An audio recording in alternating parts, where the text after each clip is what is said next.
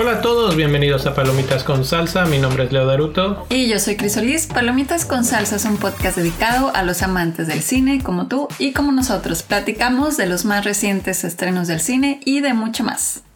Y hoy vamos a platicar de Doctor Strange in the Multiverse of Madness. Doctor Strange en el multiverso de la locura. Película que acaba de salir de Marvel, creo que es la primera de este año, no, la segunda, porque bueno, ya vimos la de Spider-Man. Eh, dirigida por Sam Raimi, producida por Kevin Feige, escrita por Michael Waldron. Esta película nos cuenta la historia de Doctor Strange, básicamente peleando contra la bruja escarlata por eh, rescatar la vida de una nueva heroína que conocemos aquí. No les voy a decir ni siquiera el nombre, pero pues este tienen que atravesar varios portales de diferentes universos en esta gran, gran batalla a gran escala. Eh, los protagonistas son obviamente Benedict Cumberbatch eh, como Doctor Strange, Elizabeth Olsen como Wanda. Aparecen varios personajes de soporte. Rachel McAdams regresa en su papel de Christine Palmer. Y Xochitl Gómez como América Chávez es la, la nueva protagonista también, se podría decir, de esta historia. Chris, ¿cómo viste esta nueva versión, la segunda película de Doctor Strange? Es una película que me gustó y me parece que es una película, sigue siendo introductoria a muchas cosas que se vienen. Entonces, sí, sí mm, tuve una sensación así como que me falta ver ciertas cosas de esto, ciertas cosas del otro, pero en general es una película que, que disfruté y que se me hizo diferente a lo que había visto o he visto en otras películas de Marvel. Es diferente, un unos conceptos que nunca había yo visto, al menos en, en Doctor Strange o con Wanda. Entonces, eso me pareció interesante, me gustó esa parte y siento que se queda corta, que es en la parte esta como más de, de terror, ¿no? O sea, como que se escucha que es la primera película de, de Marvel, de terror, pero sí siento como que se queda corto, pero a la vez me gustó, pero a la vez siento como que le, le faltó. Entonces, es una película que, mm, que tiene mm, esos, esas historias como definidas, pero es importante también que si van a ver esta, se metan a ver eh, todas las otras series que ya están, existen en Disney Plus relacionados a, al tema de Marvel para que también lleguen ya con una mm, idea de lo que ya ha pasado en estas historias, para que no los agarre de sorpresa en, como en las continuaciones de, en esta película. Entonces, me gustó y creo que los actores también lo hicieron bien. Mm, sobre todo el que más me gustó fue eh, Benedict Cumberbatch, eh, perdón, que mm, él fue el que más me gustó. El, el personaje, cómo creció, cómo se desarrolló.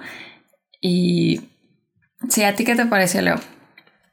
Bueno, eh, debo de empezar diciendo que a mí me pareció, bueno, teníamos todos unas expectativas, yo llegué con ciertas expectativas y creo que cumplió perfectamente con esas expectativas.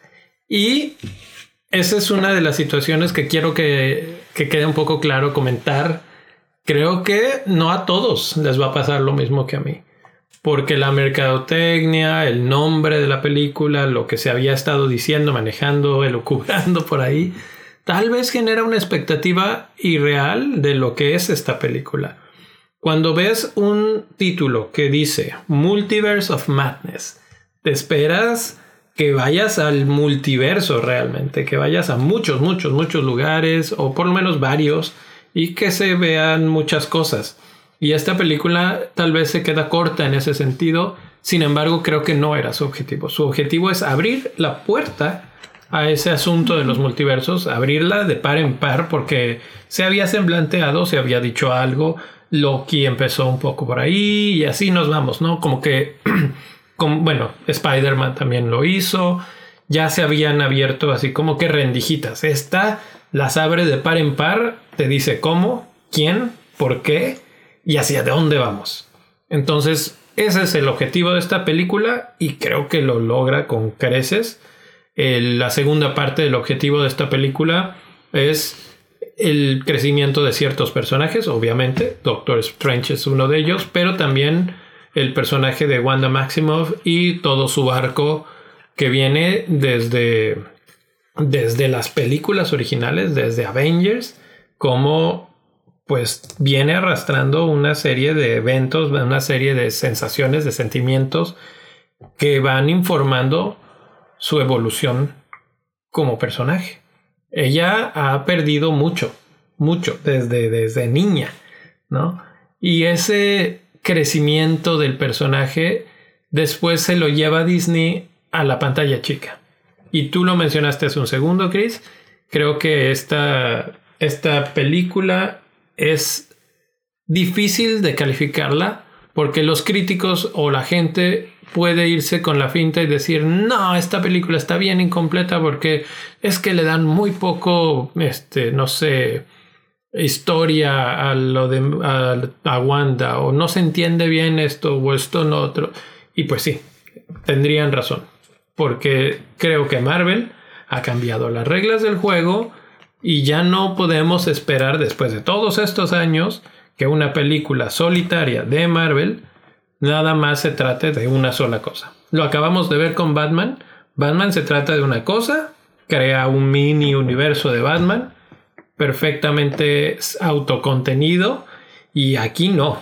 Aquí esto es una pieza más en un rompecabezas gigante en el que si no tienes las demás piezas en tu mente, probablemente el resto del rompecabezas no se está viendo, o este pedacito del rompecabezas, aunque es grande, no se está viendo tan claramente. Si viste WandaVision, te queda mucho más claro. Si viste What If, te queda mucho más claro. Y además no solamente te queda más claro, sino que te queda, eh, te enriquece, ¿no? Dices, ah, esto puede ser por aquí, por acá. Hay unos este, episodios específicos de What If que informan esta película, que la voltean en su cabeza, de cabeza completamente y que te dan una perspectiva de lo que está pasando aquí para Wanda, pero desde el punto de vista de Doctor Strange. Entonces, todo tiene que ver con los sentimientos, todo tiene que ver con cómo esos sentimientos pueden llevarte a, hacer cosas que ni tú mismo quieres hacer, pero que, que realmente bueno, te llevan al extremo casi de cruzar la línea entre el héroe y el villano. Todo eso lo hace esta película en dos horas y poquito, dos horas seis minutos. O sea, realmente no es muy larga y con ese tiempo es muy económica en todo ese aspecto. Te alcanza a contar una historia de origen. Te alcanza a contar el cuento, el crecimiento de Doctor Strange. Te alcanza a contar el crecimiento de Wanda. Te alcanza a contar lo que puede pasar en otros multiversos te alcanza a contar eh, ciertos personajes que podrían aparecer.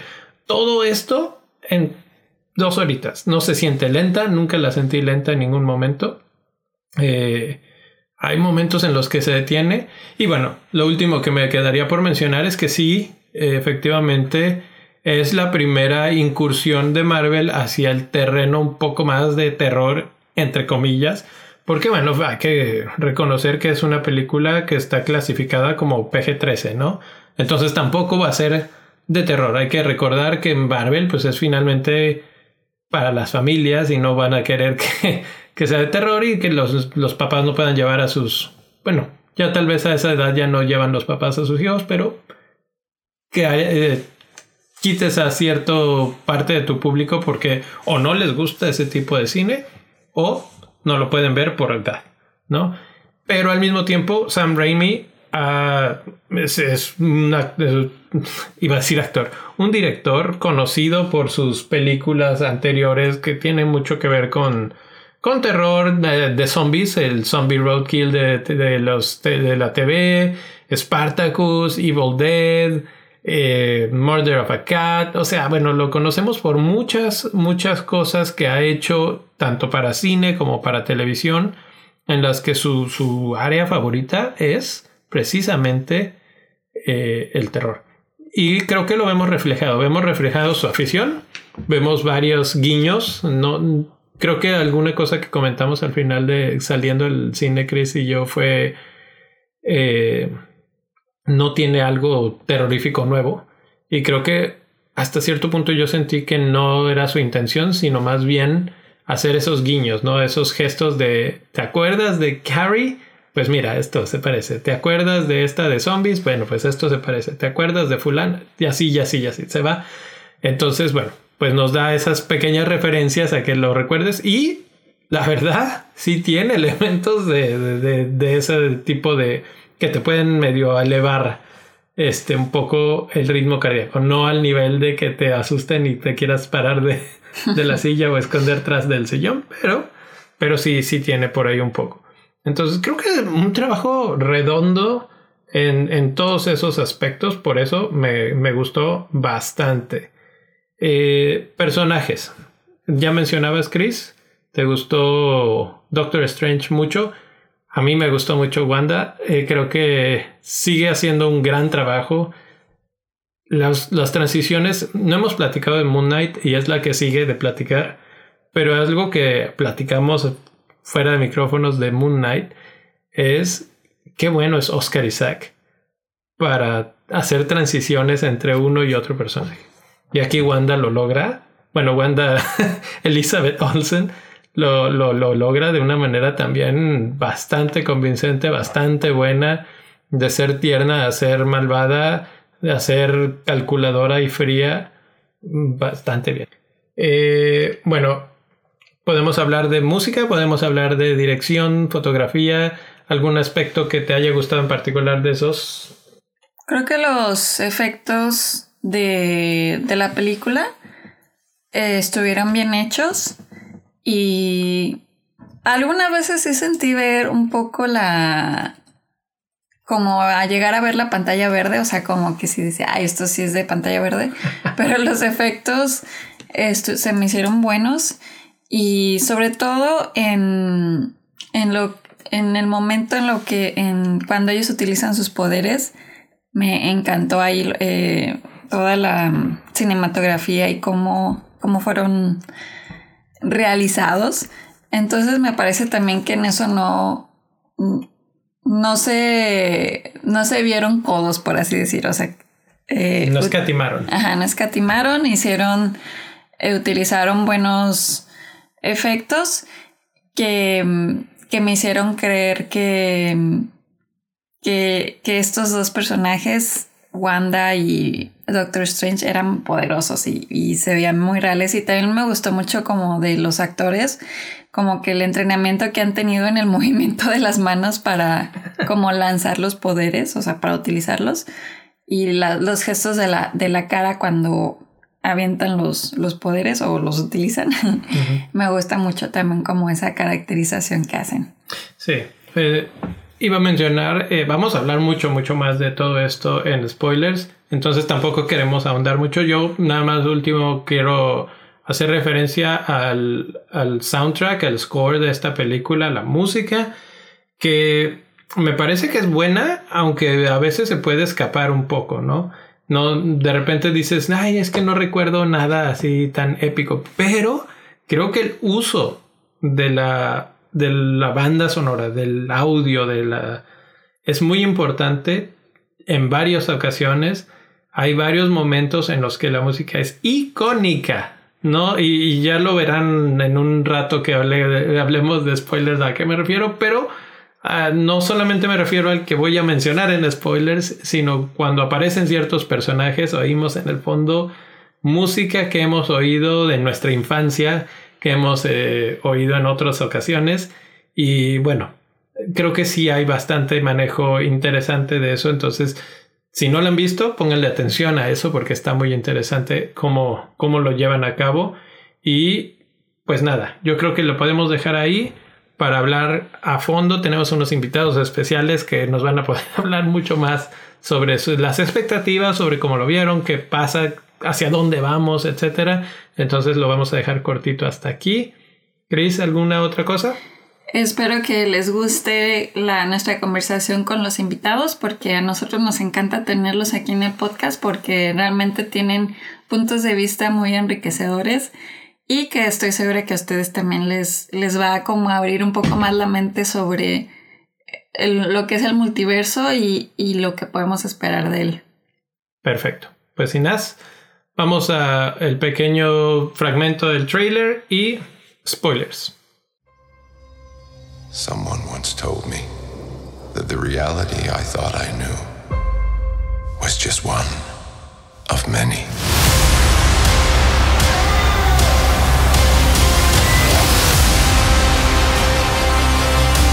Be careful which path you travel down. Stronger than you have lost their way. You think there will be no consequences? We're in the end game now. I sacrificed everything. And it meant nothing. Oh, Strange. What have you done? I never meant for this to happen. Y estamos de regreso para hablar ahora sí con spoilers. Y tenemos como invitados a Mara, Mariana y tal vez Miguel en un ratito, si es que alcanza a conectarse para platicar sobre Doctor Strange en el multiverso de la locura que ellas acaban de salir, creo que hoy fueron a verla, ¿verdad? Hoy en la mañana. Sí, es correcto, acabamos de verla y tenemos muchas cosas y bueno, ahorita pues las invitamos para esta parte porque así ya no tenemos ninguna restricción de que, ay, no, esto es spoiler. Vamos a empezar. Em, primero, Mariana, ¿qué opinaste? ¿Cómo la viste? Tú que la traes fresquecita en la mente, ¿cómo, cómo está? Pues, mira, no es una mala película, pero yo no sé si traía muchas expectativas o qué, pero no, no me terminó de llenar. Siento que me debió, me debe como algunas cosas y, y no, no sé, lo que les decía es que no es mala película, pero es, la siento muy simple a comparación de las últimas entregas de Marvel, en donde te habían manejado como muchos niveles este, emocionales de los diferentes personajes. Y aquí mm, siento que se quedan cortos en esos en algunas partes de esos desarrollos tanto de pues, lo que sufre Wanda como lo que sufre eh, Doctor Strange. Y también otra cosa que como que siento que, que, mm, a lo mejor yo traía muchísima expectativa por cómo la habían presentado, pues era esta cuestión del multiverso, ¿no? Le hicieron como muchísimo ruido y nos lo estuvieron como cantando un poquito en las diferentes series de Marvel y demás. Y mientras que me encantó el personaje de esta, esta América, sí, sí me decepcionó, puedo, me decepcionó un poquitito que solamente ella fuera la causante de esa locura del multiverso, como presentaron la película. Entonces, tengo sentimientos encontrados. La primera me gustó muchísimo, la primera Doctor Strange me gustó muchísimo y esta, pues no sé, no me terminó de llenar. Ok, eh, Mara. Yo creo que el problema se lo comentaba yo hace rato, el problema es justamente toda esta cantidad de expectativas. Yo creo que la película, después de ver el game y después de ver este, Spider-Man, resulta que, que ahora es una película sencilla, entre comillas, con todo lo sencillo que puede ser el universo de Marvel, de un personaje principal. Entonces yo creo que podríamos compararla con películas como el Capitán América o como Iron Man o, como Thor, ¿no? Y entonces ya alcanza su nivel y ahí es donde a mí me parece que está bien, porque alcanza un nivel muy interesante al momento en que te ponen eh, parte de, muy, muy cercanas al, al suspenso, no al suspenso, al terror, ¿sí? Este, y entonces ya la película en sí mismo alcanza el nivel que se estaba, que, que se estaba pidiendo.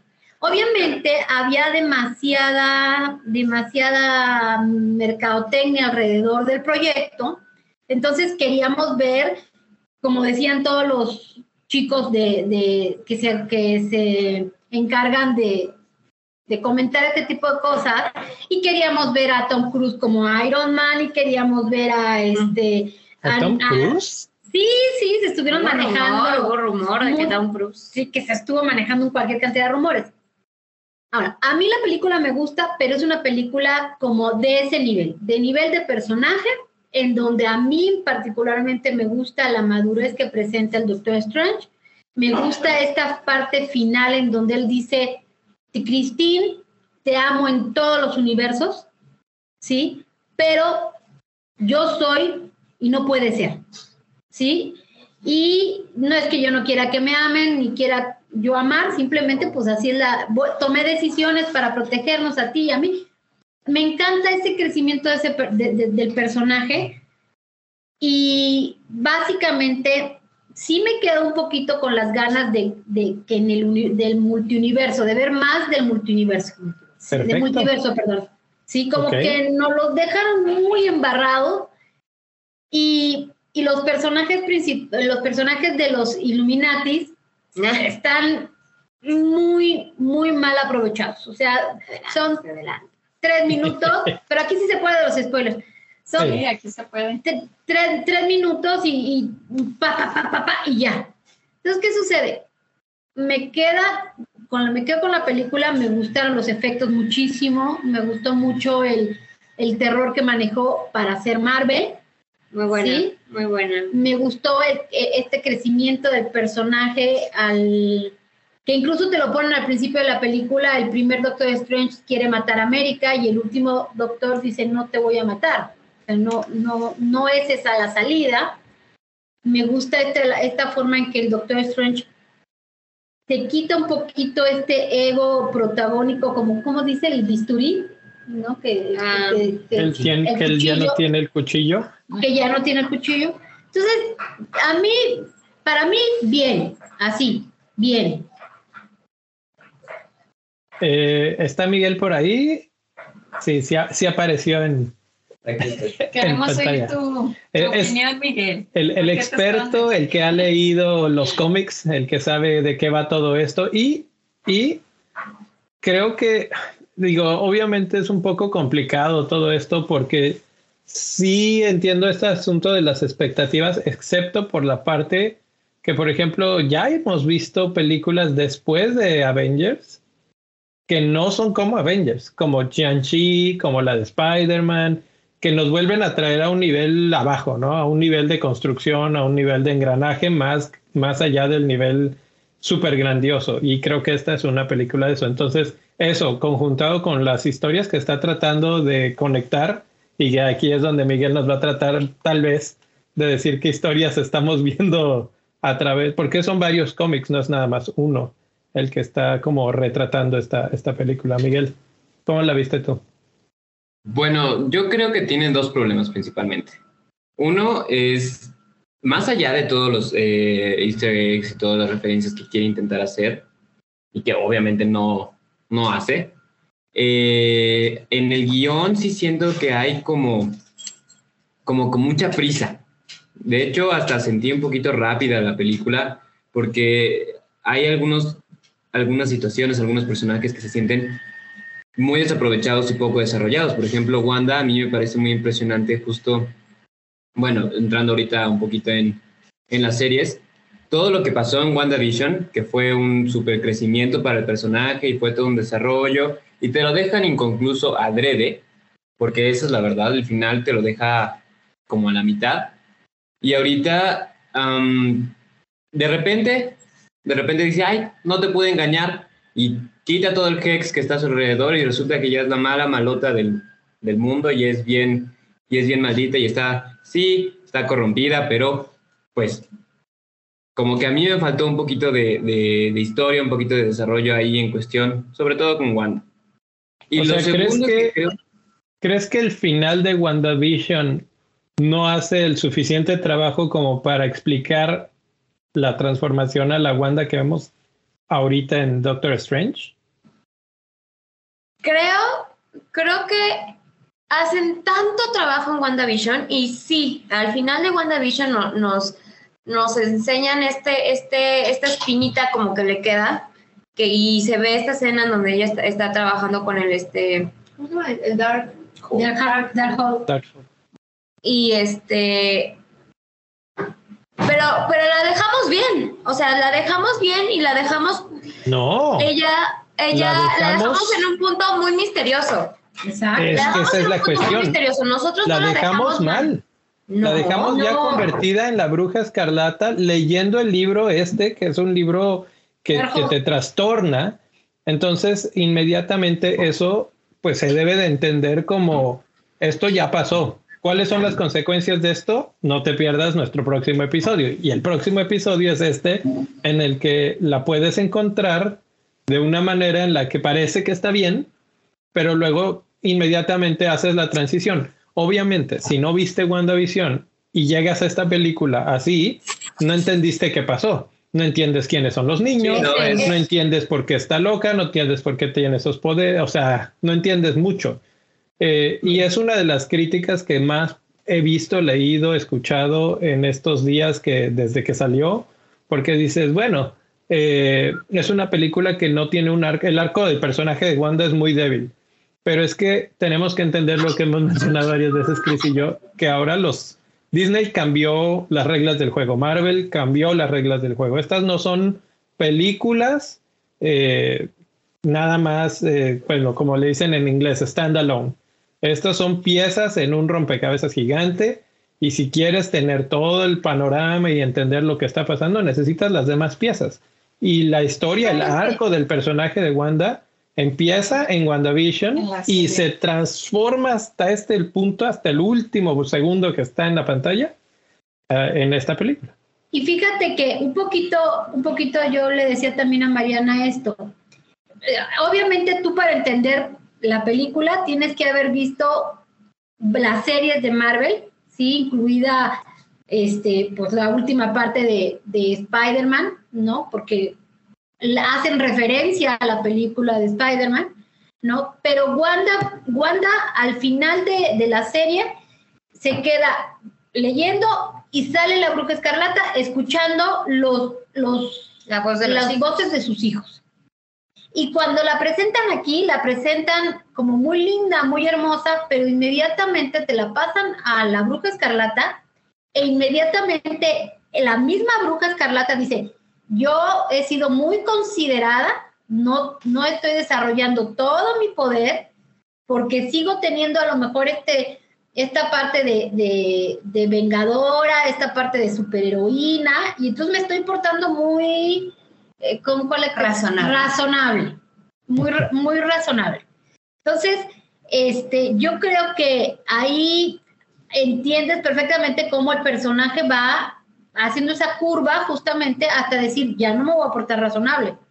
¿no? No, pero yo, yo creo que la cosa no iba, no iba tanto por ahí. Entiendes perfectamente bien lo que le pasa a Wanda, porque vimos WandaVision. No, no, es, no es algo sacado de la manga, ni mucho menos, es completamente justificado. Solamente que, que no vimos cómo se corrompía Wanda. No vimos cómo se corrompía Wanda. Entendemos perfectamente por qué pasó.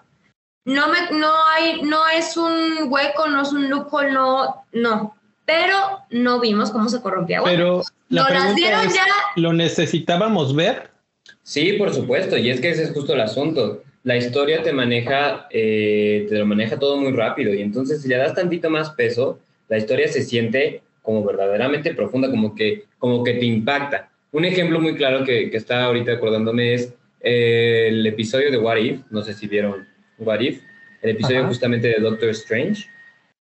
No, ni siquiera es poquito menos de una hora, deben ser como 40 minutos, y, y- y sientes fuerte, sientes pesado todo, lo, todo lo que estás viviendo, Stephen, todo lo que está pasando, y es prácticamente la misma historia. Y lo que sucede es que saben cómo manejar estos pequeños eh, momentos. En cambio, aquí todo te lo dan tan, tan deprisa hasta el punto en el que, en el que América Chávez, en una conversación de tres minutos, le dice, tú puedes, sí, venga, eres una chingona, y ya, todo, todo su arco se resuelve muy rápido. Igual con, con Wanda, su arco en el- en- la dejamos en un punto así como de tambaleándose y de repente ya la vemos muy en el abismo ahorita en el en Doctor Strange. Y todo está bien justificado, eso está perfecto. O sea, Wanda tiene el Darkhold, América Chávez, sí, efectivamente siempre pudo con su poder, pero pierde un poquito este sentido, este impacto que tiene la película al momento en el que intenta meterlo todo como muy express, como muy rápido. Pero te lo explican cuando te da, cuando te dicen todo aquel que lee el Darkhold se No corrompe. es, no es cuestión de, de explicación, es cuestión de darle un poquito de, de espacio y de, de- de capas. ¿Cómo? Sí, Ah, eso de lo viste ya al final del último capítulo de WandaVision. O sea, más o menos ahí ya tenías un... Sí, a, a- a mí, como que yo, no, yo siento que, o sea, que tal vez le hubieran, falta, así de... le habrían podido dedicar, no sé, uno o dos minutos de, pantalla a Wanda leyéndolo y viendo cómo se, se trastorna, vamos a O decir. tú tal vez para la gente que no haya visto la Pues serie, no sé, incluso. a lo mejor eso sí les ayudaba, pero si yo siento que viendo la serie yo entendí perfectamente por qué ella estaba haciendo lo que estaba haciendo. Yo, yo sabía que la verdad- próxima vez que la viera sería otra. Wanda.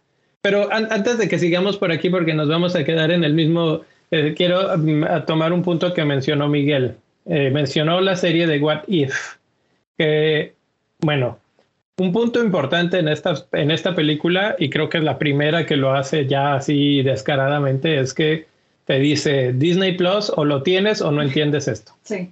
o las ves o vas a estar en problemas. Y no solamente pasa con Wanda, que es lo más importante, creo yo, pero hay sutilezas mucho más fuertes con la serie de What If, que cuando ves ese capítulo de Doctor Strange, que para, bueno, estamos en spoilers, entonces vamos a considerar que es spoilers, Sí, sí. pero para los que lo han visto, están diciendo que eh, qué pasa si en lugar de perder sus manos pierde su corazón. Y en esa parte también te dan un arco completo de Christine Palmer, que en la película también puedes alegar, ah, es que Christine Palmer está muy blanda, muy meh, muy no sé qué, pero pues porque tú entiendes desde, desde What If y desde Doctor Strange 1 el valor sentimental que tiene ella para, para Doctor Strange. Entonces, eh, otra vez esa piececita que podrías decir, ay, es que me falta, bueno, es que está allá, no está aquí, está allá. Y lo, a lo que quería llegar con todo este, este asunto es que está muy interesante porque lo mencionabas, Miguel. eh, lo que pasa en ese episodio de, de, de What If es básicamente lo mismo, pero al revés. Le pasa a, a Stephen. Él está tratando de voltear el mundo de cabeza con tal de lograr el objetivo que es regresar a estar con ella. Aquí Wanda está tratando de hacer lo que sea necesario para regresar con sus hijos. Y entonces la pregunta que tengo para ustedes es, ¿cómo ven, qué, qué piensan de esa justificación de, de el amor, entre comillas? Uno es este, maternal, el otro es, eh, pues, que es fraternal, como no, ese es de hermanos. eh, Carnal, carnal. Este, como justificación para, pues, hacer destrozos. ¿Tú tienes? Para a mí esa parte sí se me hizo una buena justificación, o sea, sí eh, lo entendí, pero todavía no se me hizo como una razón, razón muy poderosa para que ella haya hecho lo que haya hecho. O sea, como que... Ella y él, o sea, en Ajá, ella y él, ajá. Entonces como que a mí esa parte no me terminó de convencer y, y finalmente digo, eso también como viene incluido en, en lo que es la parte de Wanda, como que toda esta parte de horror y de terror como que tampoco no... A mi parecer yo siento que la película intentó ser de multiversos, intentó ser de terror, intentó hacer muchas cosas, pero como que nunca llegó a, algo. Entonces como que nunca yo sentí como que explotara para mí y que terminara yo de ver la película y fuera de que, ah, sí. Pero sí, o sea, la, la justificación de, de- del por qué lo hacía para mí no fue así de, ay, sí, síguelo haciendo. no sé ustedes qué opinan. Mariana. Bueno, pues yo creo que, yo creo que a mí, curiosamente, es la parte que más me gusta de, de estas historias. Bueno, me gusta en el sentido porque ya vi WandaVision y ya vi What If. Siento que el paralelismo entre Doctor Strange y Wanda se queda un poco tibio en la película, pero en sí esa, esa justificación me parece, me parece tan humana porque justamente hemos visto cómo ambos personajes en su respectivo en su respectiva historia empiezan cruzando una línea muy muy muy muy muy delgada y de pronto se pierden completa y absolutamente y, y ves cómo ellos en, en, ese punto se pierden y, y les duele de una manera tan infinita, tan profunda, que tú ves que no hay, no hay una malicia, no, no, es, no es un villano loco o un villano sediento de poder o un... No, es, es, es puro dolor por la pérdida que sufrieron. Es, es, o sea, obviamente es por, por, por amor, pero es, es, es, es, es el amor que cae en el otro lado de la moneda, que se vuelve dolor. Y es un dolor puro que, que destruye, destruye el, el mundo. Ah. De hecho, de hecho, creo que lo más interesante está justamente en el diálogo que tienen el doctor Strange y Wanda cuando ella le dice, yo tuve que partirle la cabeza por la mitad al hombre que, al hombre que amaba. Para nada. Sí, y para nada además, porque tú le entregaste la piedra a Thanos. ¿Sí me explico? Ajá. Entonces, eh, además, te han venido presentando toda Wanda, toda la serie de Wanda es por dolor, por dolor, por dolor, por dolor. Pierde al hermano, pierde al hombre que ama, pierde a los hijos, pierde a su, al mundo ideal. O sea, este trabajo de Wanda, con, con toda la serie ¿sí? que tuvo, te justifica perfectamente bien todo este dolor que además al final ella dice, yo no soy una bruja, soy una madre, ¿no? Y, y, te, y te agarre, y al final cuando se da cuenta de lo que le está haciendo a sus propios hijos, ella recapitula y esa escena en donde la propia Wanda le dice, no te preocupes, yo los voy a amar, que es una escena así de... ¡ah! Durísima. No, así de... ¡ah! Durísima, durísima. ¿Cómo, ¿Cómo puedes hacerlo? No.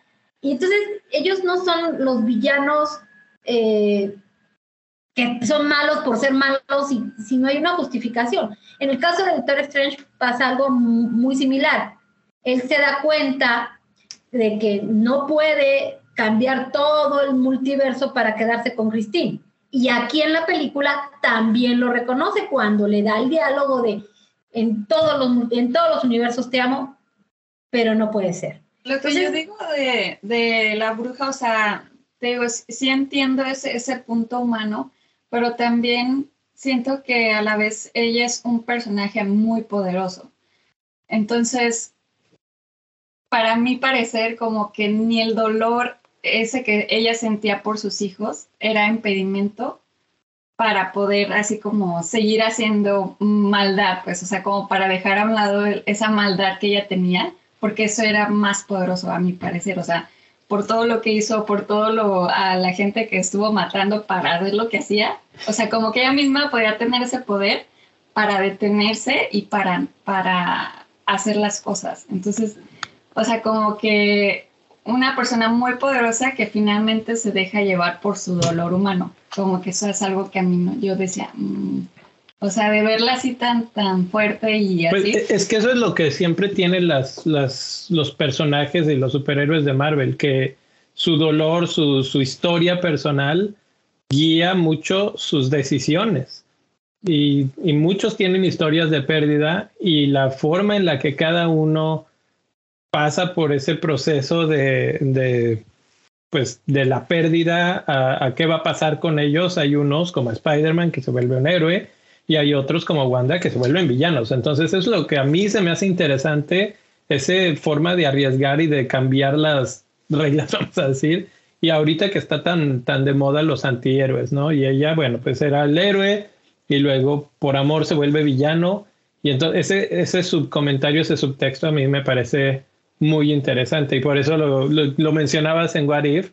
eh, Miguel, y ahorita en esta lo volvemos a ver volteado con los mismos personajes y como que hay varias veces que se menciona la palabra hipócrita en esta palabra, eh, digo en esta palabra, en esta película. Y pues Lo ahí cual es totalmente cierto. De hecho, en muchos, en muchos aspectos, eh, los paralelismos entre Steven y Wanda, Steven sale librándola bien y Wanda sí termina perdiendo cada vez más y viendo cada vez más. Y es que son estas justamente acciones que, que tú dices las que van definiendo las, las actitudes enfrente de, de, de la vida. Y yo, a mí también me parece maravilloso esta parte y me parece incluso maravilloso que pueda llegar a ser otra vez héroe. O sea, Wanda para mí no es que ya esté totalmente perdida, ya es villana para siempre. A mí me parecería muy interesante que encuentre todavía este, como que se redima y, y encuentre otra vez este camino pues, de superhéroe. Porque de hecho así pasa en los cómics muchas veces. Hay, hay dos cosas ahí. Híjole, es que ahorita ver. pasaste por dos caminos que, que quería pla- platicar, pero uno, ¿qué piensan? ¿Está muerta esa Wanda que derrumba la torre en la que está o en el trono o simplemente se derrumbó pero ahí sigue? Para nada y te No, voy a no decir está por muerta, qué. no. Pequeño dato. También, de hecho, están siguiendo una línea muy, muy parecida a como pasa en los cómics. A eso me porque refería. también Wanda pierde a, a sus hijos, igual también hay todo un complot detrás de sus hijos cuando ella los crea, porque eh, un demonio los, los necesita, va, X, Y, Z, se vuelve la villana y justamente sucede esto, todo esto en el que Wanda, pues ya que es vencida por los Vengadores, termina como viviendo en el mundo un poquito como renegada y de repente nacen, así de la nada, nacen otra vez los, sus hijos, o sea, se aparecen de nuevo en el mundo y cuando se aparecen es que sucede toda esta locura de House of M y, y es cuando Wanda empieza a tomar otra vez relevancia como superheroína otra vez. Ajá. Yo creo que van mucho por esa idea de que en cuanto aparezcan Wiccan y Speed, que son sus hijos, en cuanto vuelvan estos que son los superhéroes, van a traer de regreso a, a Wanda como excluida ella misma y va a ser todo- toda otra historia que me gustaría. Pero ver. como superheroína. Pues ni una ni otra. Es- ahí, ahí te Es va. que a mí, a mí eso es lo que a mí me gustaría. Yo creo que eso es más bien lo que yo ¿Que quiero. se redima? ella- no, no, no. Que se quede mala. Es que que, no, que no se redima. O sea, como que a mí me gusta esa transición de ella, como decía, superheroína, etcétera, y que ahora terminara siendo ella mala. mala. Pero es que ya terminó siendo, o sea, ya fue. Sí, pero eh, no que se re- vuelva a redimir. Es que yo creo que ya, o una de dos, o ya esa, esa versión de Wanda ya murió, o se convierte, como dice Miguel, vuelve a, a ser la Wanda de antes. Pero yo creo que más bien acabamos de ver, y es que esa es una de las cuestiones que hace muy importantes esta película. Tiene razón de que trata de abarcar mucho territorio. Como siempre, Marvel trata de abarcar y abarcar y abarcar, y eso a veces hace que se sientan un poco tenues en muchas líneas en lugar de ser sólidas en una sola. Pero, ¿qué vimos? Multiverso. Y la primera palabra que salió aquí es expectativas y que no cumplió. Pero creo yo que la idea aquí no era mostrarte todos los multiversos y las posibilidades de los multiversos, sino abrir la puerta y decir, existen, aquí están. Este personaje que se llama América Chávez, del cual no hemos hablado y ahorita hablamos, es la llave para esos multiversos. De hecho, eh, hemos visto ya videos, break, breakdowns de la película y cuando aparece ella en un, en un camión, está peleando con este pulpo gigante que tiene nombre, pero no me lo sé. Este, en el, Gargantos. en el camión hay, ¿cómo? Gargantos. Gargantos, ahí está. Eh, hay un sticker que tiene el nombre, algo que tiene que ver con una llave, ¿sí? Entonces ahí hay, hay notas que te deja Marvel como siempre, o escondiditas por debajo de la mesa para que sepas. Ella es la llave para abrir toda la historia de los multiversos. Tiene el asunto de los libros, que si el bueno, que si el malo, etcétera, etcétera, eh, de las diferentes posibilidades, que si hay un Doctor Strange que es malo, que si hay un Doctor Strange que es más egoísta, que si hay uno que, que se, pues finalmente acepta. Y hace ratito mencionaron que él siempre la llevaba ganando. Y es que una de sus, de sus frases, vamos a decir, célebres, es, esta es la única manera. ¿Sí? Lo hace cuando entrega la piedra del infinito y lo hace en otras muchas ocasiones.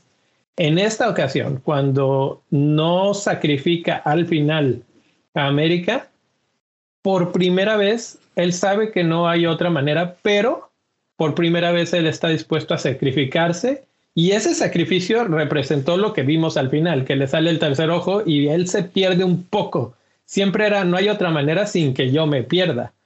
Pero por primera vez vemos a esa falta de egoísmo, ese dice, ok, vamos a dejar esto y se abre un nuevo camino, digamos, para él mismo, para Doctor Strange y probablemente nuevas aventuras. Quién sabe qué vaya a pasar con él. Igual ya hasta lo vemos un poco más villano con esta nueva situación de que abrió el libro prohibido, ¿no? Entonces, eh, ¿cómo ven esa, esa parte ustedes?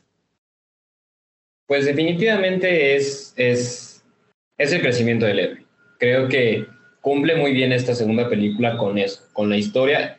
Con lo único que sí cumple así en 100%, con mis expectativas por lo menos, es que sí le da un nuevo escalón a, a Stephen Strange y al superhéroe.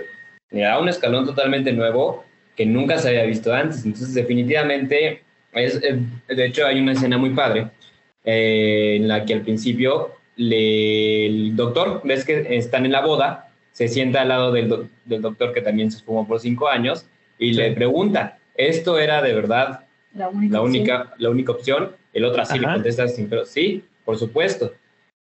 Y luego va exactamente a esta escena al final de con América Chávez, en la que se Ella da... reconoce que es la única opción. La misma América le dice, ya entendí que yo me tengo que morir. Sí, sí, sí, o sea, América Chávez también entiende que pues las tenían difíciles, ¿no? Pero Doctor Strange da este paso como de héroe de casi casi Capitán América de creer o, o de Charles Xavier de creer un poquito más en, en, en los personajes, un poquito más ahora sí que en, en lo imposible y eso es lo que hace el héroe crecer un poquito más. Correcto, correcto. Además, además también hay un punto que me parece muy interesante, que, que, que a mí me gusta mucho en esta película. Se reconoce como que debe ser feliz con lo que tiene.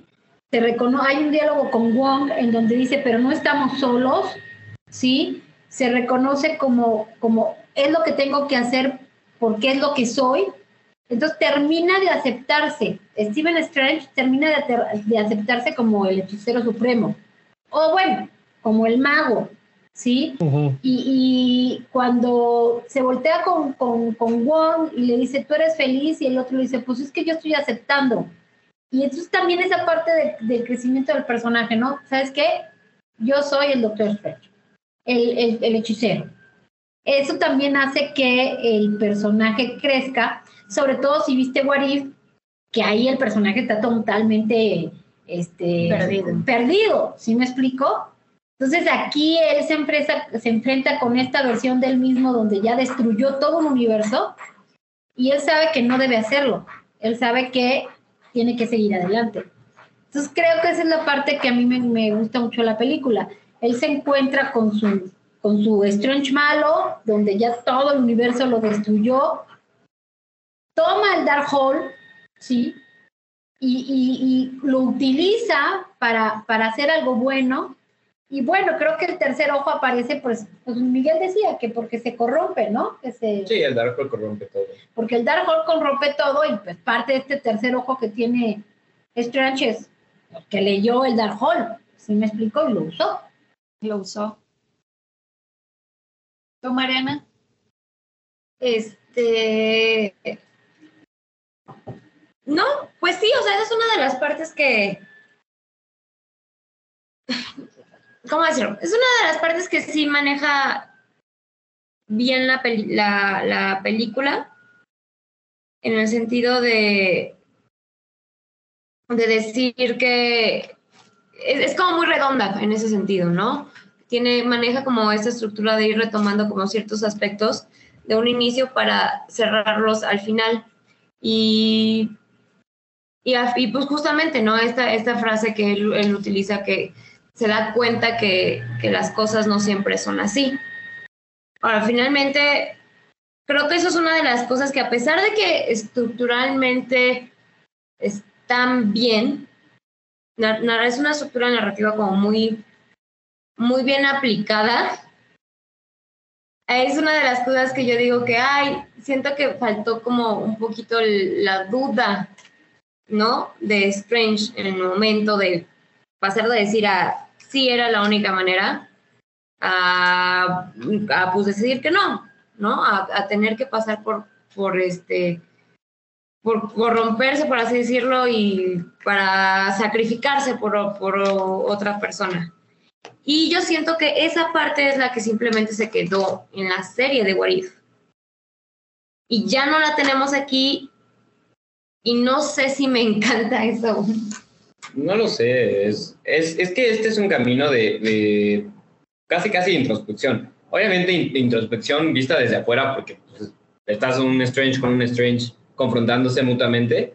Entonces, pero es justamente ese camino que pasa en el que se da cuenta de que otros Strange que han tomado sus decisiones y que han tomado otros, otros rumbos terminan perdidos. Entonces, él aprende de esos Strange. Es como un diálogo interno, por así decirlo. Es, es exacta. Y por eso creo que de ahí viene el título de Multiverse of Madness. O sea, él entiende toda la locura que Doctor Strange tiene en el multiverso y él dice, ok, ya entendí, el mensaje está recibido.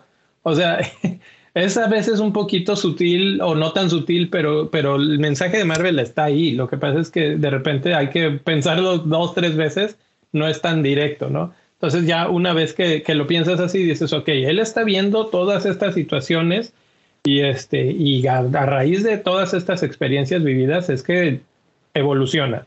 Y entonces, pues se puede dar un siguiente paso. Vamos a hablar de otra cosa que es personajes. Eh, aparecen nuevos personajes. Aparece América Chávez, que eh, quiero saber qué opinaron de ella. Ella, Mariana, medio mencionó. Eh, y aparecen los Illuminati. Pero vamos a empezar con América Chávez. Eh, Mariana, tú decías dos pulgarcitos arriba. ¿Por, ¿por qué te gustó tanto? es, es una, me pareció una, una, buena, una buena introducción, ¿no? Y robándome un poco de los datos de, de Miguel, que pues la están perfilando pues para ser parte del equipo de Young Avengers. Y me, me gustó, me gustó cómo la presentaron. Puedo verla, puedes ver claramente estos inicios de un superhéroe, pero de un superhéroe muy joven, en el, sentido de, de, no, no tienes a un superhéroe nacido de la guerra como el Capitán América o no tienes un superhéroe nacido de su propia fortuna como Iron Man, ¿no? O sea, es una niña. Puedes ver claramente que ella es una niña con poderes y que se está enfrentando ella misma a esos cambios que tiene, ¿no? Y, y, de los candidatos que hemos visto a, a, los Young Avengers, creo que todos tienen este... Cambian el aire de, seriedad y de formalidad, ¿no? Ya sabes, del superhéroe nacido de, del trauma y de las cosas difíciles. No porque estos chicos no lo tengan, sino porque creo que su mayor este conflicto es como el crecer con los poderes, ¿no? Y obviamente probando frases de Spider-Man, pues los, tener poder conlleva una responsabilidad. Pero me gusta, me, me gustó verla y, y, ver que era una niña asustada y, y, que al final, al final vence ese, ese miedo. Y la verdad es que la película la deja ahí, ¿no? Presentada con ganas de verla más. Y ese es el yo objetivo, quiero ya ¿no? verla como quiero verla trabajando sus poderes, quiero verla regándola porque se nota que es una adolescente, o sea, me dan muchas ganas de verla. O sea, ya, ya, van dos veces que mencionan, me dejó con ganas de verlo más. Y creo que en ese, en ese aspecto Marvel está haciendo su trabajo espectacularmente porque te dejó con ganas de ver más, más este multiverso, te dejó con ganas de ver más eh, a América Chávez y no sé qué, qué ibas a decir. A mí, a mí me parece además que es una, a mí me parecen dos cosas importantes.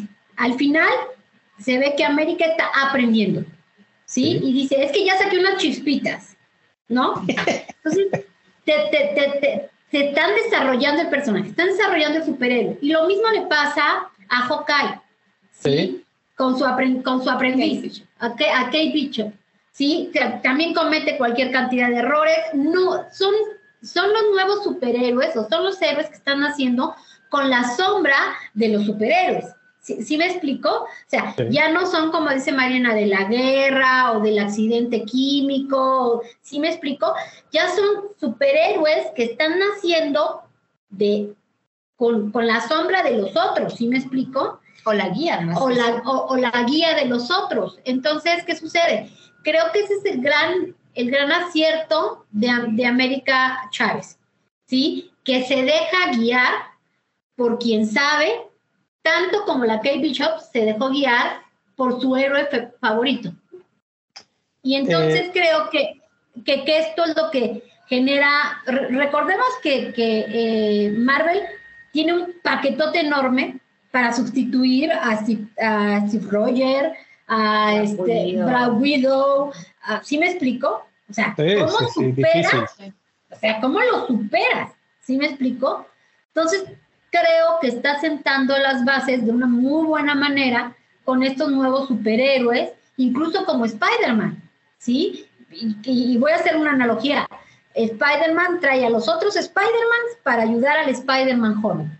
¿Sí me explico? Entonces, creo que estos nuevos superhéroes están siendo guiados y tienen como la misma regla para poder justificarse en un momento dado, no sé, a lo mejor unos años más, entre unos años que ya tengamos un nuevo equipo de, de superhéroes. Y a mí América Chávez me gustó por eso, además de que es bien latina, es bien mexicana. Exacto, esa, esa era, es, es, también es como esa oportunidad de inclusión ahí con ella, ¿no? Por, también por la historia de sus mamás. Sea, como que eso tampoco no, no se había visto antes en, en algún superhéroe de, Dos. de Marvel. Dos cosas de inclusión. Ajá, dos cosas de inclusión. Entonces, a mí también me, me gustó la historia de ella. Creo que la única crítica que tengo es de, de sus poderes, que sí, o sea, eh, al principio, como, como decían, sí te los maneja de que no sabe cómo, cómo hacerle, o como que no los entiende, y ya al final es así de que, ah, ok, nada más tengo que hacer esto, y ya puedo transportar a Wanda al lugar que ella quería ir, ¿no? Entonces, como que esa parte sí se me hizo como un poco incongruente, o sea, siento que pasó como muy rápido y así muy de, pues de la nada. Y como que Doctor Strange al final sí le confió así mucho de que, ay, tú sabes cómo hacerlo.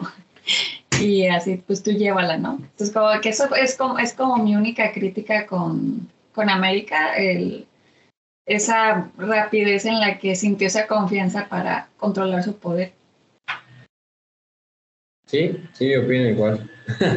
Ok, entonces ya, ella América, muy bien, sí. eh, Miguel, ¿hay alguna indicación de que sea mexicana o nada más es latina? Digo, dijo la palabra neta y en ese momento dije es mexicana, pero no sé si, si en su, eh, ustedes la vieron en español o en inglés subtitulado o cómo estuvo. En inglés, en inglés subtitulado la vimos. Ok, entonces también dijo en- neta. Pero sí se le sale el güey y sí se le Sí, sale la neta. Y bueno, la actriz se llama Xochitl Gómez. Ajá. Sí, sí, también, Muy- Yo también. creo que Muy sí. mexicana. Muy mexicana. Y, y bueno, yo, a mí me gustó mucho, me gustó sus poderes. Sí, creo que... Sí, creo que es así como que muy rápida esa transición. Se entiende que todo viene de, que Doctor Strange alcanza a leer un poco del libro de Vishnu. Eh, cuando se está destruyendo, él voltea, lo ve, entiende algo en esas páginas y de ahí es que dice, sé cómo guiarla para llevarla a lo que sigue. Que es algo que hemos visto ya en otros personajes que tienen un guía y, este, y se desarrollan. Y uno de esos grandes, grandes guías es probablemente la mayor sorpresa entre los personajes que aparecen en los Illuminati, que es el profesor eh, X. ¿Cómo ¿No? reaccionó el cine cuando salió el profesor X? Bueno, ¿cómo reaccionó el cine cuando fueron apareciendo en Sí, pantalla los diferentes? los. Pero vamos a empezar con el profesor X.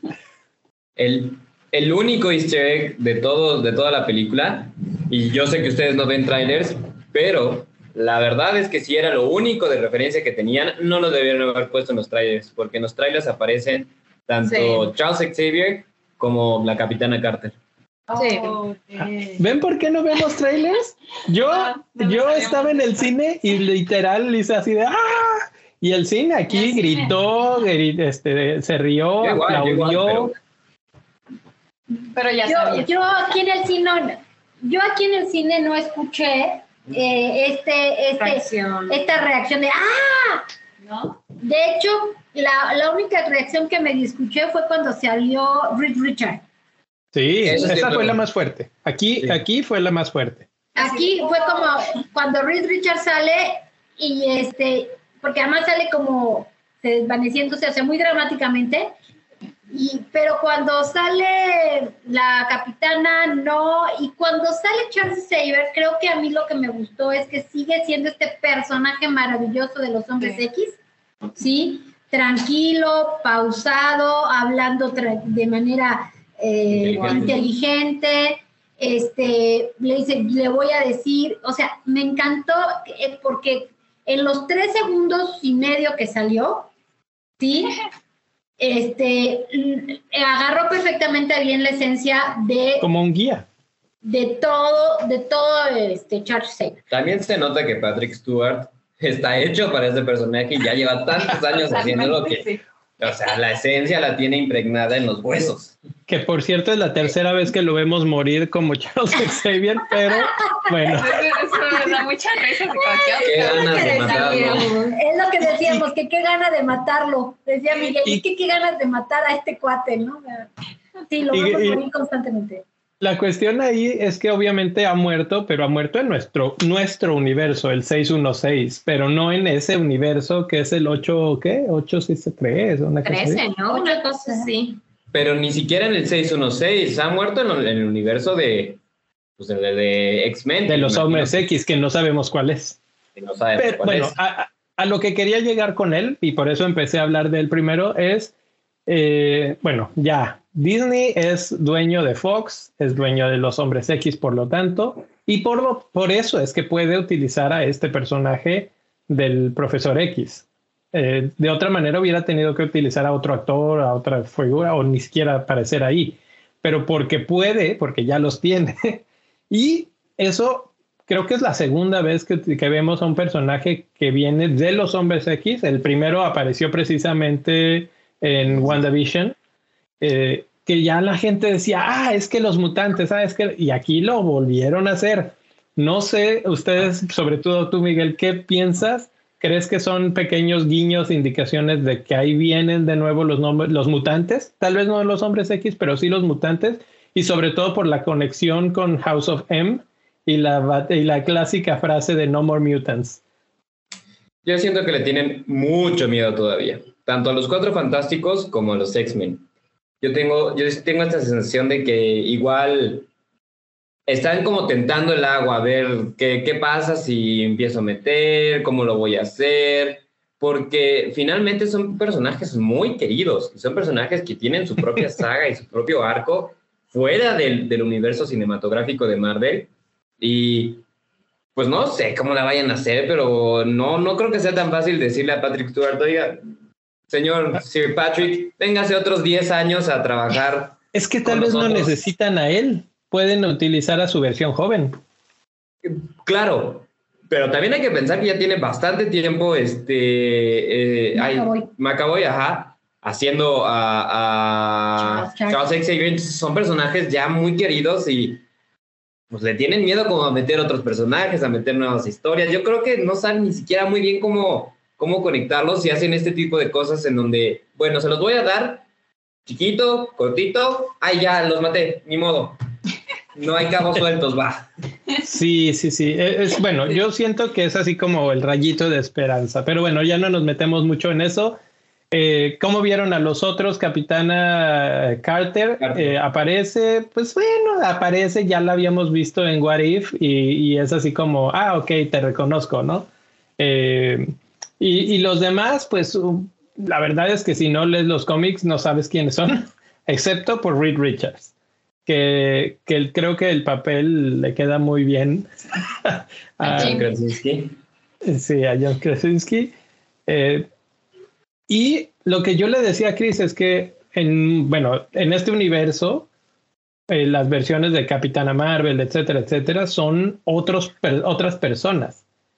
Entonces, eso nos lleva a que tal vez el, el de los hombres, el de los eh, Fantastic Four, que es John Krasinski, solo existe en ese universo, O se avientan la- lo, lo mismo que hacen con Doctor Strange, que es el mismo actor en todas las líneas, ¿no?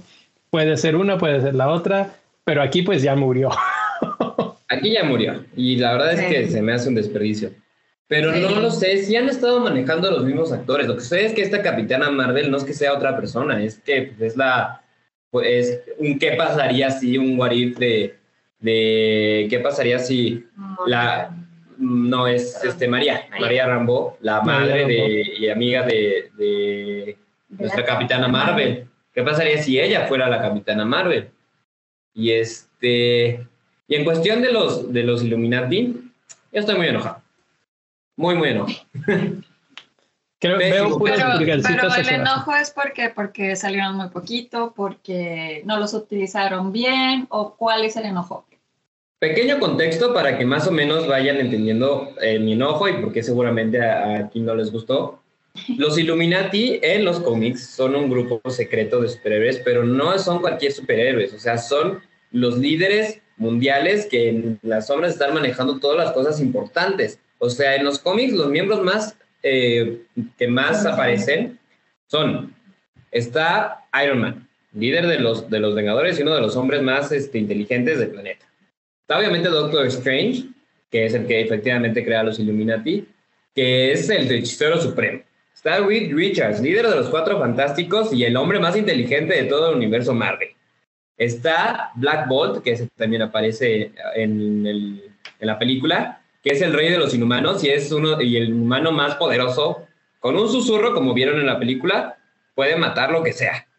Está Namor, que es el rey de Atlantis. Y está este Charles Xavier, que es el, el mutante más poderoso, bueno, uno de los mutantes más poderosos y es líder de los X-Men. O sea, es un grupo chingoncísimo, fregoncísimo. Y aquí lo pusieron nada más para decir, miren, sí, con- sí conocemos, aquí está su, su pequeño, porque además es un, un cameo en todos los sentidos. El, el- el actor que le hace de Black Bolt es el mismo actor que eh, le hace en la serie, esa infame de los inhumanos. Sí. Entonces aquí ya está su cameo, ya. Gracias por participar, me los mato. Y estoy ah, muy enojado. Y te voy a decir una cosa, no sé si se dieron cuenta, pero ni siquiera aparecen en créditos. O sea, es tan chiquito que no aparece nadie de ellos en los créditos. Me parece que, que a mí no me gustó porque se supone que son los Illuminatis, ¿sí? Llegan y los destruyen en 30 segundos, no le presentan batalla. Entonces, desperdician un recurso muy bueno, desperdician un grupo de superhéroes muy buenos, como para, como para qué. Si yo no les, yo no le encontré el sentido, ¿para qué te los presento si te los voy a destruir? Sí, y no significan gran cosa, en el, o sea, no aportan gran cosa al- a, la, a la película, a la trama. De hecho, un comentario que salió es que hasta, hasta detienen, o sea, se siente como que pausan la, la- la película para darte el cameo y, y se queda medio estancada ahí y ya, después siguen con la película. Sí, se ve forzado. Sí, sí, no, se siente un poquito forzado, bueno, no poquito, se siente forzado y me dio mucho esta sensación de, como de fanservice que rara vez me dan las películas de Marvel.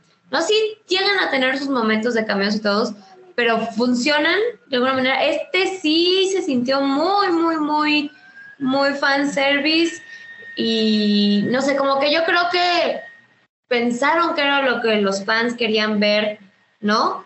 Todos los what ¿no? Porque estamos hablando del multiverso y como ya sacamos la serie de what if, pues vamos a meterlos en las películas. No sé, me dio esa sensación, ¿no? Además de que efectivamente no aportan nada, o bueno, no aportan mucho, parecen como más este intento de, de ver, de tentar las aguas con Charles Xavier y con los Cuatro Fantásticos y con John Krasinski como, ajá. Entonces fue como una- un movimiento muy extraño que yo creo que le salió bastante mal. Yo también estoy de acuerdo con Mara en que los matan muy rápido. Creo que esa es mi queja de los Illuminati, que son, se ve que son muy poderosos y, y esta, la bruja escarlata los mata en segundos. Y entonces eso a mí eh, me dejó como, muy impactada porque eran bastantes, o sea, como que se veía que ellos tenían la inteligencia suficiente como para hacer algo y, detenerla. Y no pasó así, entonces como que esa parte sí, un- sí me quedé como que, what? Y, pero una de las cosas que sí me gustó cuando salieron los Illuminati fue la muerte de Blackbot. Eh, cómo se murió, creo que fue una de La muerte más memorable. la muerte más terrorífica y, y que fue de verdad horrorosa como, como muere él. Entonces, esa parte a mí me gustó. Y también no sé si, si esta presentación de los Illuminati quiere decir que a lo mejor mueren en este universo, pero tal vez quiere decir que ya van a aparecer en otros universos, en otras películas, ¿no? Eso, Podría ser. eso A lo exactamente. eso es lo que querían hacer. ¿no? lo que yo creo que estábamos viendo. O sea, estoy de acuerdo con su decepción, pero aquí eh, Marvel se acaba de dar la licencia de hacer lo que se les da la gana con lo que se les dé la gana.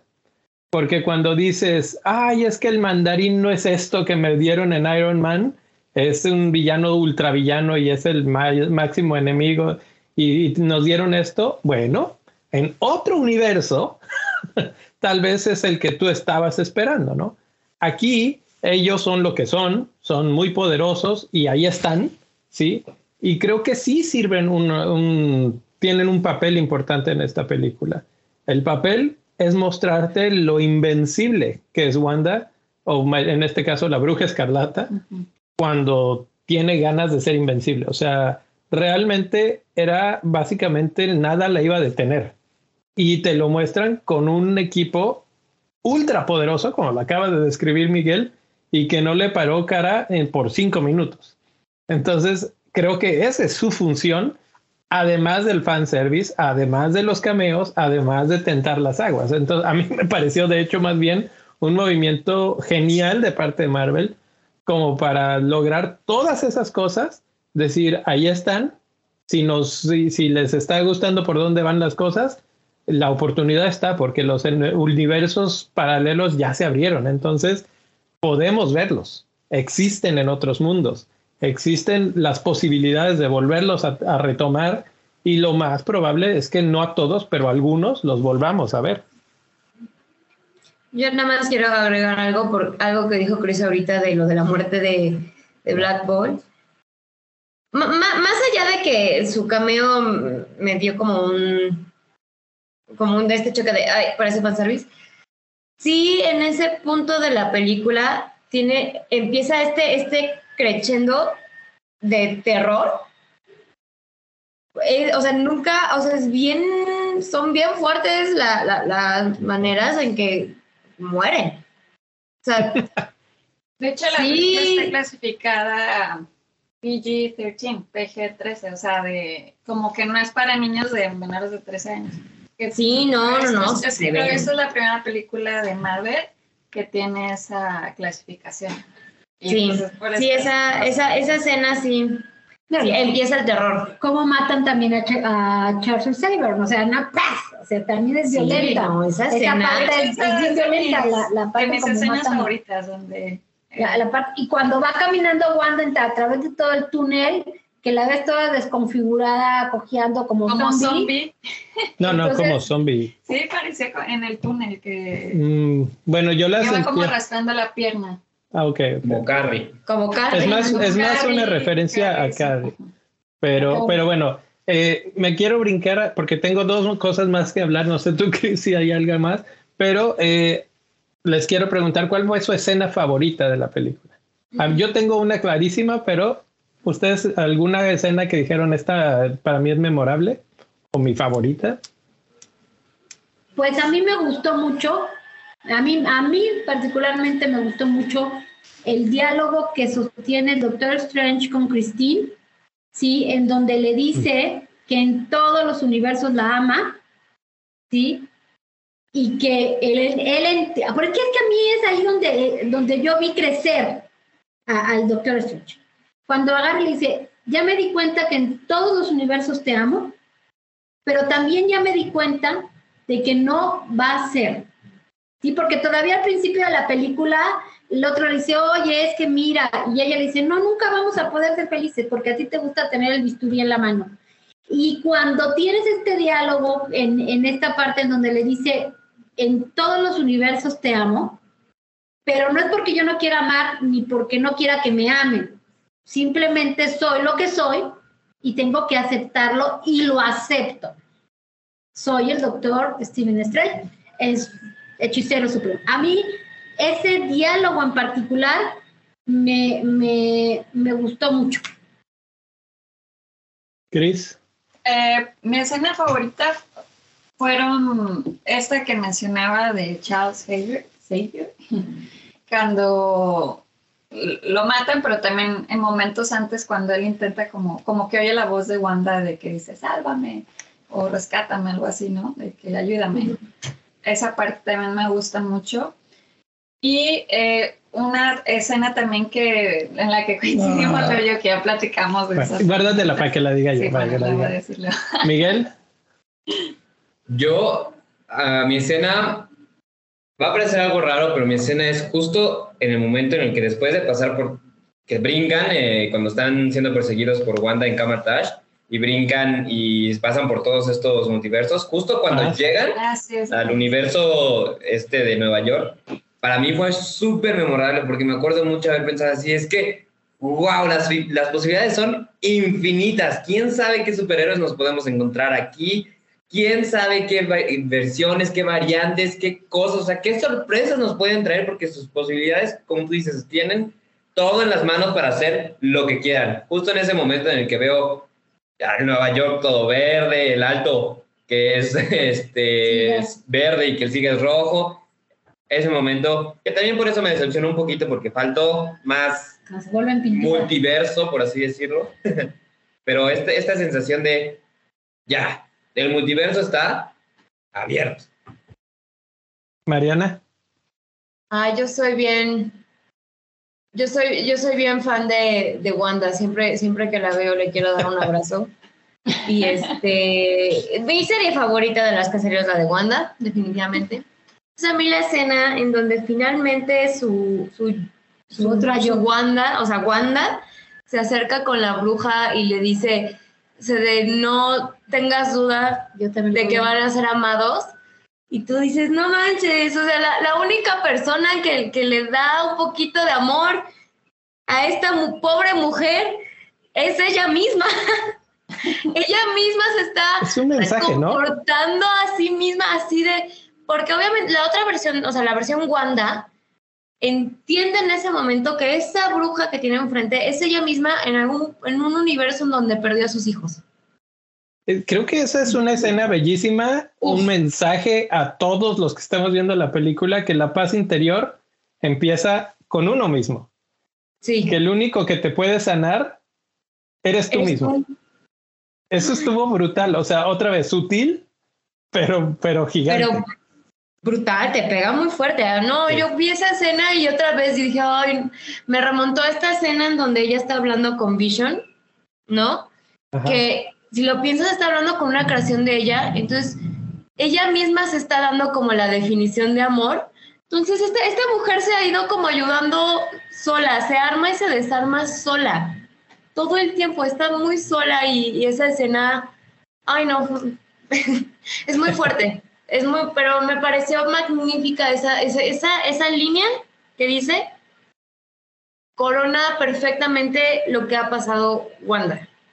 Sí, ahí está. Cierran, em, creo que varias de las que hemos mencionado hasta ahorita son vueltas a la página. Y entonces lo que do- Doctor Strange, lo de Wanda, etcétera, eh, y es una muy buena forma de como cruzar al siguiente nivel. Entonces, pues sí, muy buena esa. Para mí, mi favorita, sin duda alguna, todas estas me gustan, pero la favorita es la batalla con el Doctor Strange malo, Sí. con las notas musicales. Ah, sí. Yo sabía que Qué ibas a decir cosa más maravillosa. buena, sí. Nunca había visto algo así. Me fascinó la creatividad en la, con la que manejan.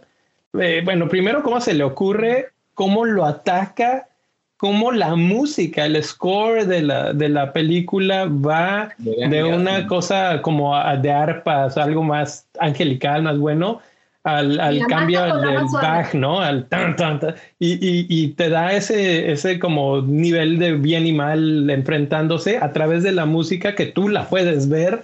Eh, eh, uf, no, genial.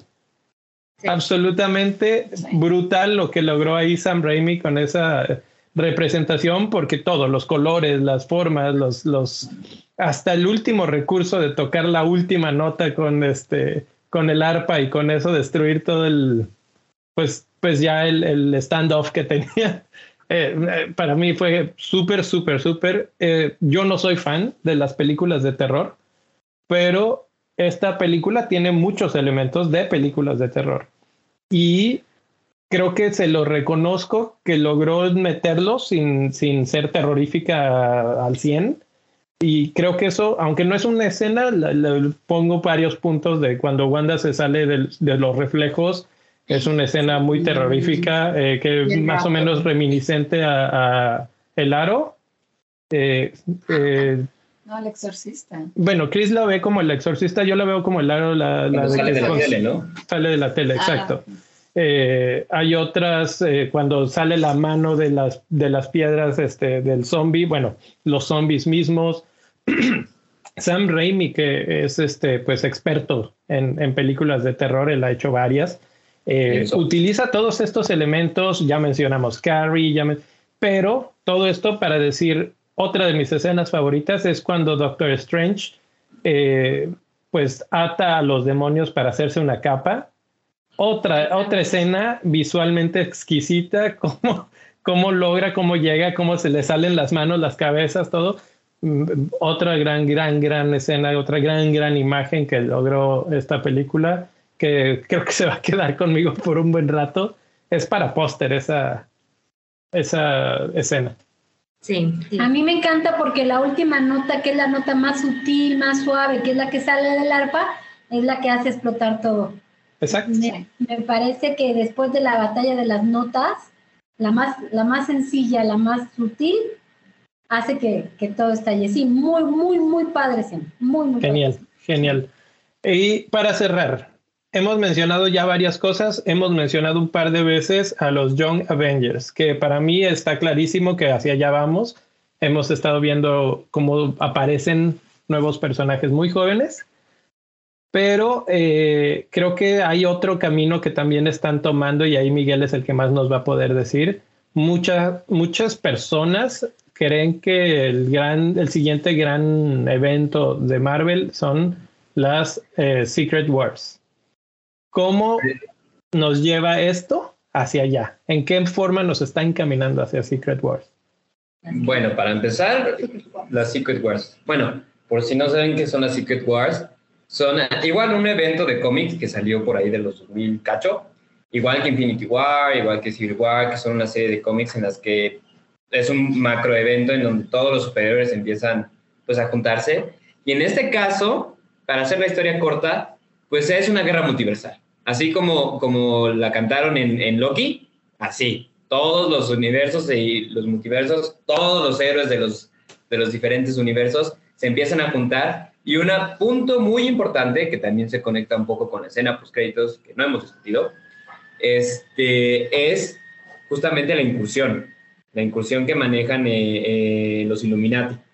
La incursión es un término que sale directito de Secret Wars, directito de los cómics de Secret Wars, y es este evento en el que justamente dos universos empiezan a colisionar y se empieza a destruir el multiverso. Es como un borrón y cuenta nueve, nueva, así.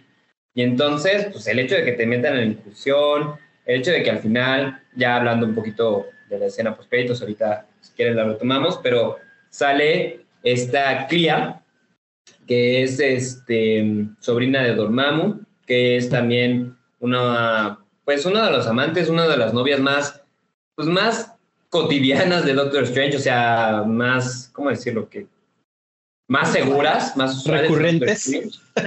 Regulares. Sí. Y, este, y que justamente ella es la que le dice, hey, esto todavía no ha acabado, nos dice a nosotros, claro, esto todavía no ha acabado, hay una incursión en camino y sabes qué, tenemos que arreglarlo y esa es, claro, la pauta directa hacia Secret Wars, directito. Perfecto, perfecto. Eh, sí, yo, yo no entendía quién era ella, o sea, dieron el nombre y todo, pero, pero yo dije, ¿y ella qué? O sea, ya después me enteré que es la, este, que, que es sobrina de, de Dormammu, Sobrina de que es el que, pues el que aparece como el rival de Doctor Strange en la primera película, ¿no? Entonces, como, como siempre, todo está conectado, todo tiene un, un siguiente nivel, un siguiente escalón. Y, y, bueno, ese es el primer eh, after credits, pero hay un segundo que me dio mucha risa. Creo que es de los mejor, bueno, mejor logrados de Marvel, que son ridículos, pero este por lo menos me sacó una sonrisa. Dije, hijos de la. Eh, ¿Algo como- último? Está, como el, el último de el Capitán América cuando se ve en la escuela y bueno, hay finales que no sirven para nada, ¿no? No. Y igual este, se acabó. O sea, muy simpático Sí, este final bueno. final. Muy simpático. y si te quedas así de... "Ah". Me, me engañaste, pero sí está, está chistoso. Está bueno. Bueno, entonces calificaciones y nos vamos a dormir. Vamos con los invitados. Miguel, calificación del 0 al 5. Del 0 al 5, mm, yo le daría 3 estrellas y media. Ah, no, espera. 3 y media. Es estrellas y media, ¿ok? Mariana, Sí, creo que vamos a darle, vamos a darle un 4. cuatro estrellas. Mara, Sí, yo no, yo no creo que llegue. También tres y media, cuatro. Cuatro, hasta ahí, máximo. Yo le voy a dar tres y media también. tres y media. Y ¿Tú? yo también le doy cuatro. Obviamente, pues no es, es muy difícil llegar a cinco estrellas, para eso están otras películas. Pero creo que hace un buen trabajo, abre eh, muchas puertas. Eso que mencionaste, Miguel, de, de cuando atraviesan los universos. Podríamos hacer otro episodio entero nada más platicando de los multiversos que vemos en pantalla, porque hay un chorro de cosas, desde uno que hay abejas y, y todo lo de cómo esta América descubre sus poderes es por una abeja. Entonces creo que ahí hay un easter egg. Pero bueno, creo que sí, hay, hay mucho que ver, hay mucho que, que sacarle a esta. eh, creo que esta es una película que tal vez vale la pena verla dos veces, porque la segunda vez vamos a ver un montón de cosas que no hemos visto en la eggs. primera. Sí. Eh, y volverla a entender y volverla así como que ya, ya pasó las expectativas, ya pasó este asunto de, de, ay, es que esperaba esto, ya sabemos lo que es, ahora hay que verla y disfrutarla una vez más. Concuerdo, Sí. concuerdo. Bueno, pues ahí está, ahí está. Muchas gracias eh, por unirse a la llamada. Estuvo súper entretenido. Normalmente no duramos tanto eh, eh, en la grabación, traer pero a, a estos personajes. Mara, Miguel y Mariana. es de el multiverso de palomitas con Multiverso de salsa. palomitas. Y bueno, pues ahí estaremos platicando en próximas ocasiones a ver qué, qué otras películas. Ellos ya vieron la de Dumbledore. Nosotros, por andar viendo otras, todavía no la hemos visto, la de Animales Fantásticos, pero eh, estaremos platicando. Nos pueden eh, comentar a nosotros cómo, cómo les pareció, qué pensaron de la película en Twitter. Eh, van a twitter.com diagonal pcs-podcast en Instagram instagram.com guion bajo no instagram.com diagonal pcs guion bajo podcast ya me y en hice mal. Facebook, ¿Y Facebook? Palomitas con salsa podcast. palomitas con salsa podcast gracias a todos buenas noches nos vemos Adiós. Gracias. bye